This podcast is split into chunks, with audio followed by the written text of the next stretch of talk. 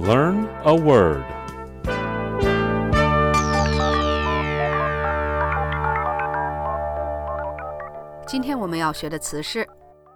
Pent up. Pent up is spelled P E N T hyphen U P. Pent up. Pent up 的意思是积压的、压抑的。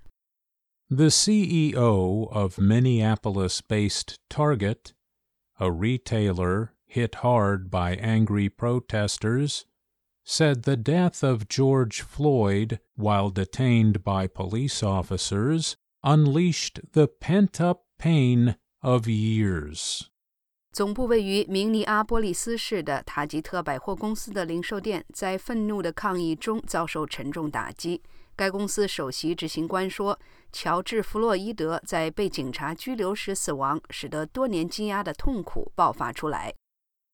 With shops, hairdressers, and other places opening again across Europe, business owners are working overtime to ensure they will make up lost income after two months of closure.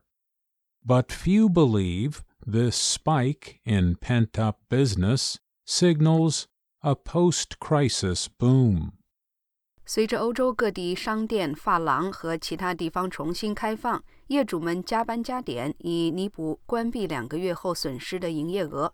不过，几乎没有人相信被抑制的商业活动激增预示了危机后的繁荣。